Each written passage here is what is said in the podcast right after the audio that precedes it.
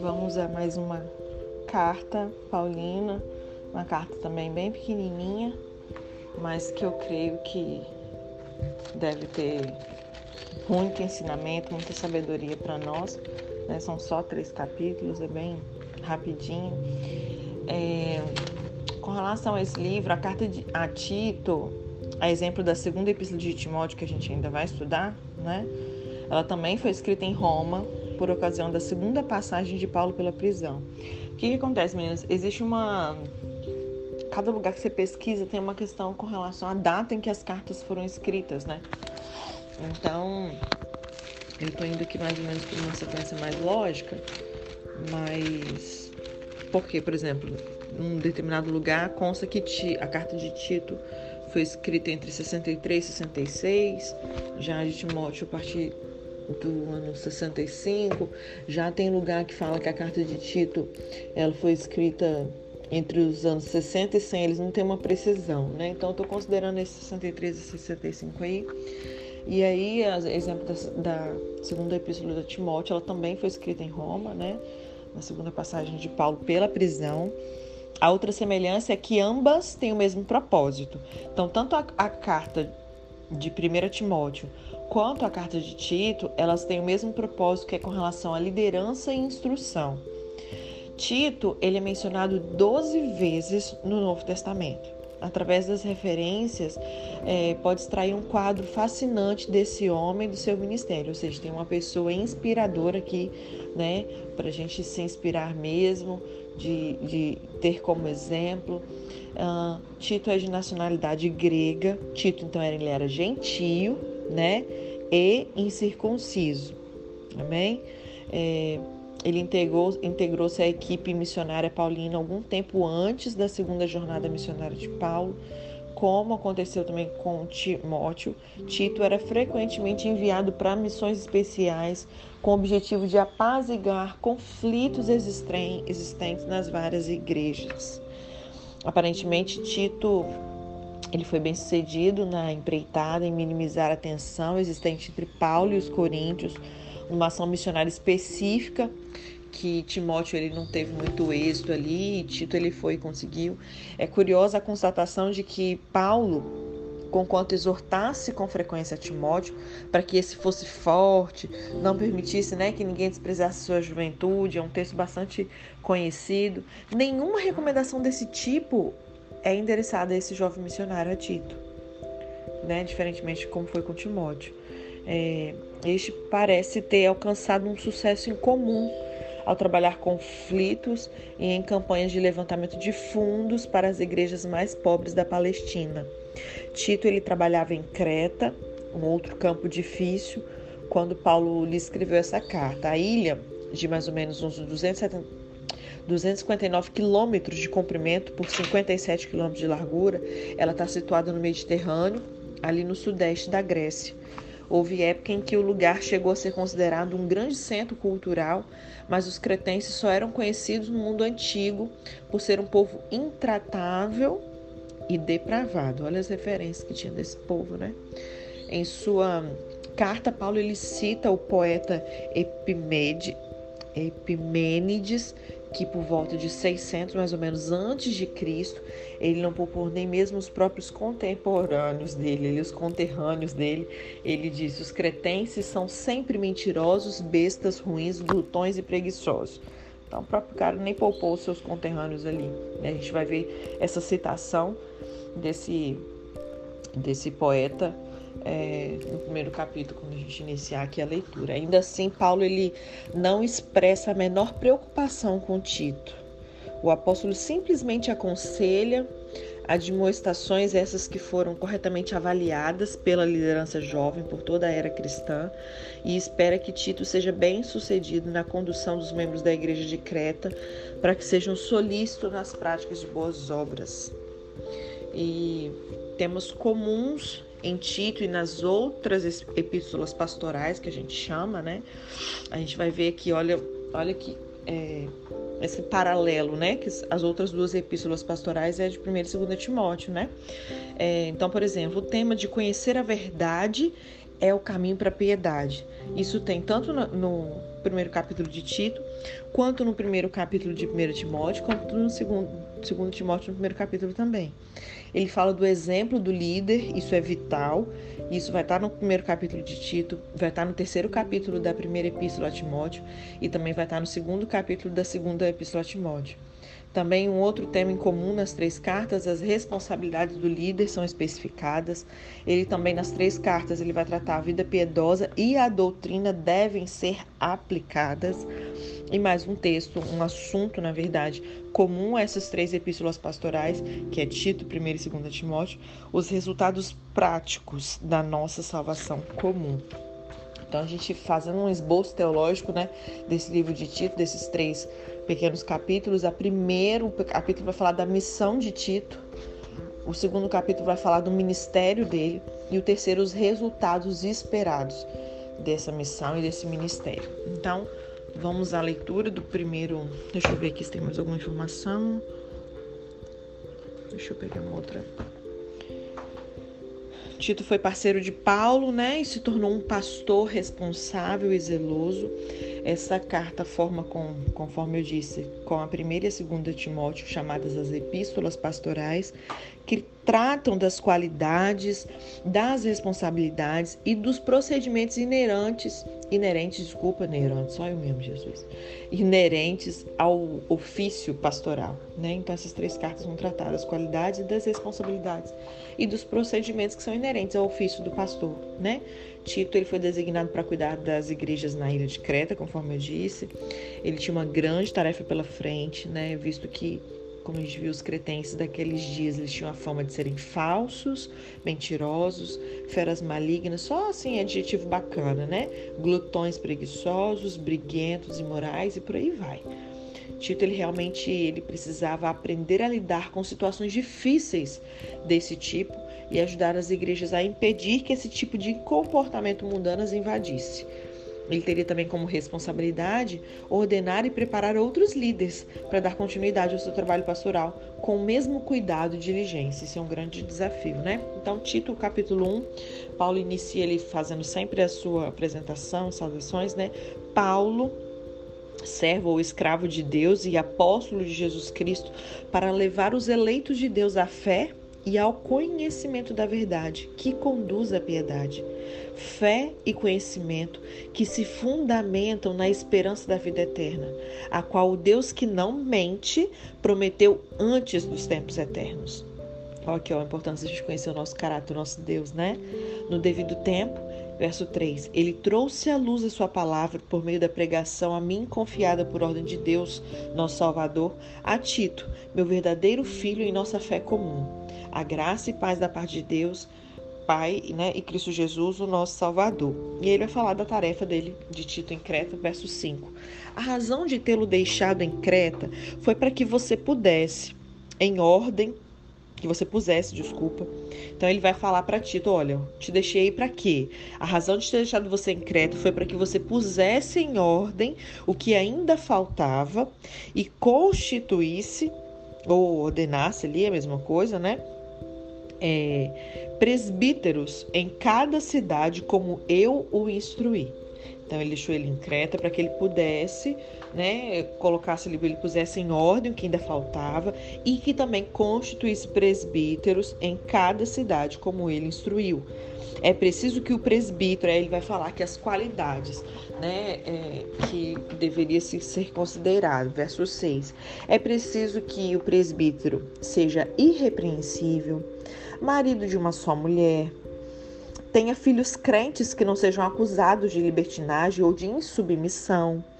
Por ser encarregado da obra de Deus, é necessário que o bispo que a gente sabe que são, né, com relação ao episcopo no grego, que é pastores de pastores, né, que exerce essa questão da função pastoral, é necessário que ele seja irrepreensível, não orgulhoso, não briguento, não apegado ao vinho, não violento, nem ávido por lucro desonesto. Ao contrário, é preciso que ele seja hospitaleiro, amigo do bem, sensato, justo, consagrado, tenha domínio próprio e apegue-se firmemente à mensagem fiel da maneira como ela foi ensinada, para que seja capaz de encorajar outros pela sã doutrina e de refutar os que se opõem a ela.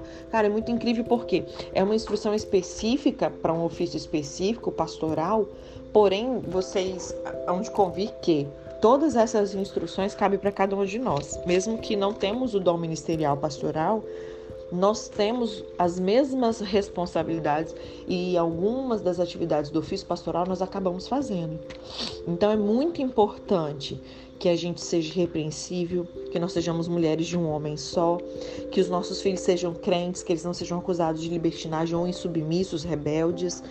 É importante que a gente não seja orgulhosa, não briguenta, não violenta, né, nem avarenta, nem ávida demais por lucro, muito gananciosa, né? A gente precisa ser hospitaleira, amiga do bem, sensatas, justas, consagradas, que a gente tenha domínio próprio, né? E eu acho interessante o, o final, né, o verso 9, é um daqueles versículos que todos os dias, quando eu faço uma leitura, eu ressalto um que eu falo.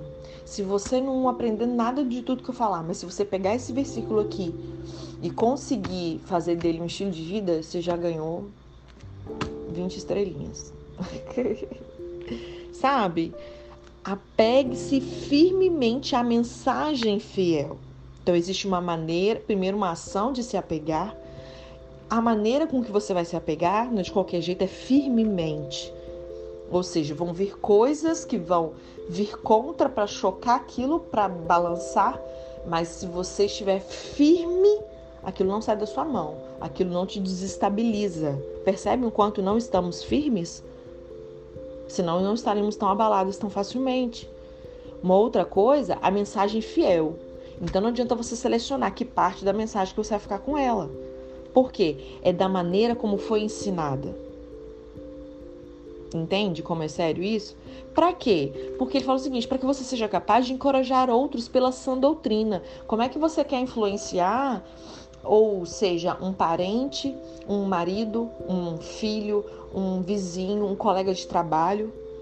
Primeiro você tem que fazer isso tudo aqui. Primeiro você precisa pegar firmemente a mensagem fiel, da maneira que você foi ensinada, para que você seja capaz de encorajar outros na sã doutrina. Então, às vezes a gente faz o contrário, a gente quer fazer isso tudo, mas sem fazer da maneira que deve ser feito, né? E aí, verso 10 ele continua: Pois há muitos insubordinados, no nosso tempo não é diferente, né?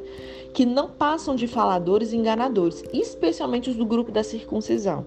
A gente vê desde a época de Atos como é que esse povo fazia, né? Dava trabalho para Paulo.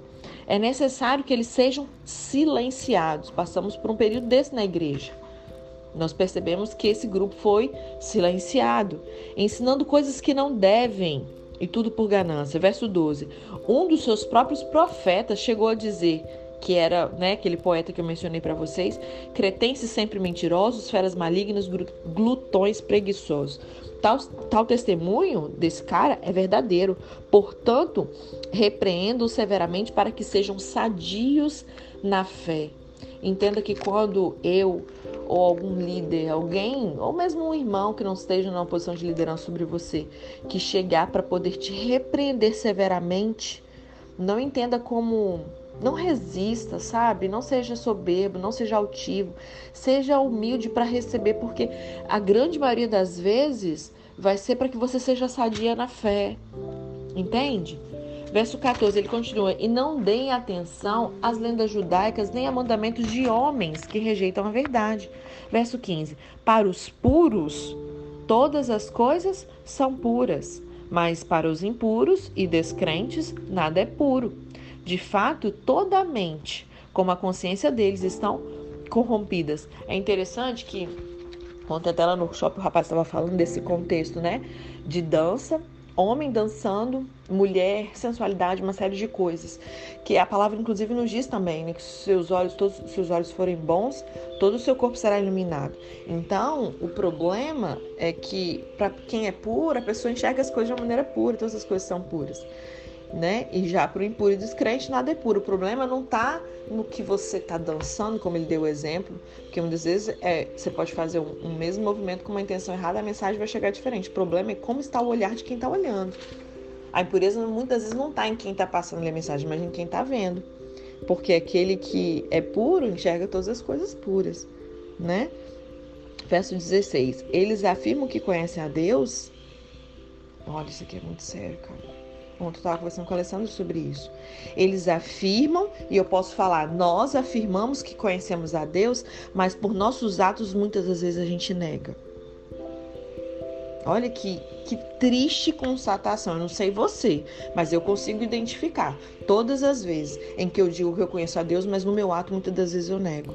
Eu consigo identificar quando vocês falam algo, sai uma coisa da boca de vocês, seja através do corpo da adoração, daquilo que vocês cantam, daquilo que vocês dizem quando estamos juntas e quando eu olho a atitude de vocês. São coisas completamente distintas. Afirmam conhecer a Deus, maravilhados com o conhecimento que têm chegado, mas muitas vezes as atitudes elas não batem. Isso é sério, a gente precisa corrigir o nosso discurso com a nossa prática, com o nosso ato, né? É, são detestáveis, desobedientes e desqualificados para qualquer boa obra. Gente, eu tô achando que nós vamos ler esse... Não, não vamos ler esse capítulo hoje, não. E eu vou deixar o 2 para amanhã com 3, né?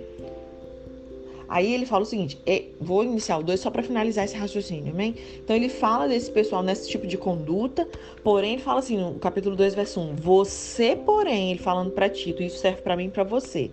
Então, esse tipo de conduta que não deveria ser a nossa. Você, porém, fale o que está de acordo com a sã doutrina. E aqui eu vou dar, como o nosso pastor fala quando às vezes ele está na EBD, eu vou dar uma pastoral em vocês vou dar uma corrigida, eu vou dar uma exortação e uma admoestação a vocês. E isso cabe para 99,9999 do grupo. Amém? Não é pontual. E isso serve para absolutamente todas, inclusive a minha pessoa. Você, porém, fale o que está de acordo com a sã doutrina. Muitas das vezes, é, a gente diz, e até canta e dança, porque é o nosso ministério, é, algo, mas logo em seguida a gente, diz, a gente desfaz a nossa declaração. Então, a gente canta que a gente confia em Deus, por exemplo. Só que na mesma frase em que eu termino de falar que eu confio, eu já dou uma declaração contrária a isso eu falo a palavra e logo em seguida eu falo algo contra, que fere o princípio de acordo, que ele fala aqui para falar só o que está de acordo com essa doutrina. Eu falo não de acordo com essa doutrina. Eu acabo de a conhecer, concordo, pego aquilo para mim, falo, declaro ela, mas logo em seguida eu venho com mas, contudo, porém, todavia. Né? Então, por exemplo, uma área que é muito difícil, bem desafiadora para nós, a questão das finanças, é geral, na verdade, não é só local, não é só a gente o país, não só os cristãos, todo mundo tem enfrentado muitas dificuldades com, com, com a economia e uma série de coisas. Então, a gente acabou de estudar Filipenses 4,19. E isso meio que vira balela na vida de muitas. Né? A gente vira um poema, é bonito, é lindo, né? Nosso Senhor, segundo a sua riqueza em glória, há de suprir em Cristo Jesus cada uma das nossas necessidades. Nós destrinchamos isso de uma maneira bem profunda. O Senhor ele tentou nos enraizar, tentou, eu digo porque essa é a intenção dele. Se você conseguiu se enraizar e não, aí são outros 500, é um problema meu e seu que não deixamos ele fazer o que queria fazer. Ou quando estudamos, estudamos, estudamos, igual na escola, no dia que chega na prova, pé, reprovada. Porque na hora de você ter uma atitude correspondente ao entendimento que você concorda e começa declarando, você vai e nega na atitude. Ou nega na fala também, né? Então, quando eu recebam isso como uma instrução de Deus. Quando eu declaro, Amém, eu sei que o Senhor vai suprir as minhas necessidades, mas e o meu mais é o que diz o que eu vou viver, não é o que eu declarei crer anteriormente, mas eu sou barrada pela minha realidade natural, pelas circunstâncias, pelos problemas, por uma realidade que é natural e diabólica e não para aquilo que o Senhor liberou para minha vida. Então eu não creio, porque se eu cresce, eu andaria em cima da verdade. Eu não creio, a boca fala que o coração está cheio. Se o que sai da minha boca não é só sã doutrina, eu preciso dar atenção a isso. Não importa a área. Tem gente que é na área de finanças, tem gente que é na área de cura. O tempo todo, a minha dor de cabeça, o meu mal-estar disso, a minha doença não sei das quantas. Então depende da área. Às vezes é todas as áreas. Às vezes é uma área específica. Amém? Eu precisava falar sobre isso, porque é muito, muito importante isso aqui. Você, porém, fale o que está de acordo com a sua doutrina. E aquilo que você fala tem que estar alinhado com a sua prática. E aí ele continua: ensine. Deixa eu ver isso aqui. Não. Versículo 2 em diante a gente vai ler amanhã, tá bom? Então, só para fechar o raciocínio do capítulo 1, né? Ele falou toda essa, essa dinâmica dos, dos outros e falou: olha, mas você não, você, porém, fale o que está de acordo com a sã doutrina. Essa palavra tem que ser de fato a verdade na minha e na sua vida. Amém? É, na versão a mensagem, esse capítulo ele tá assim: Eu, Paulo, servo de Deus e agente de Cristo, para a promoção da fé entre o povo escolhido de Deus, apresentando a mensagem de maneira precisa e explicando como viver de acordo com ela. Super me identifico com Paulo, né? Eu estou aqui simplesmente tentando ajudar vocês a explicar como viver a sua vida de acordo com a mensagem do Evangelho. Não adianta nada você ter o conhecimento se você não consegue viver de acordo com isso. Né? E é isso em todas as áreas, amém? Meu propósito é promover a esperança, apontando o caminho para a vida sem fim. Essa é a vida que Deus prometeu há muito tempo e ele não quebra suas promessas. Quando chegou o tempo, ele trouxe a verdade a público. Eu fui encarregado de proclamar a mensagem por do nosso Salvador, o próprio Deus prezado Tito, filho legítimo na fé, receba tudo que Deus, nosso Pai e Jesus, nosso Salvador, concede a você. Eu deixei você em Creta para que você terminasse o trabalho que eu comecei. Nomeie líderes em cada cidade de acordo com as minhas instruções. Como é que vocês se portam, seja em casa, seja no trabalho, as meninas que são novinhas com os pais, né, com a mãe? É, na igreja, nos ministérios que vocês servem, nos outros além desse, né, com a liderança. Como é que vocês lidam com isso? Vocês conseguem é, seguir e fazer a, o que você precisa fazer de acordo com as instruções que vocês receberam? Pense sobre isso. Uma outra coisa que ele diz: durante o processo de seleção, pergunte: esse homem tem boa reputação?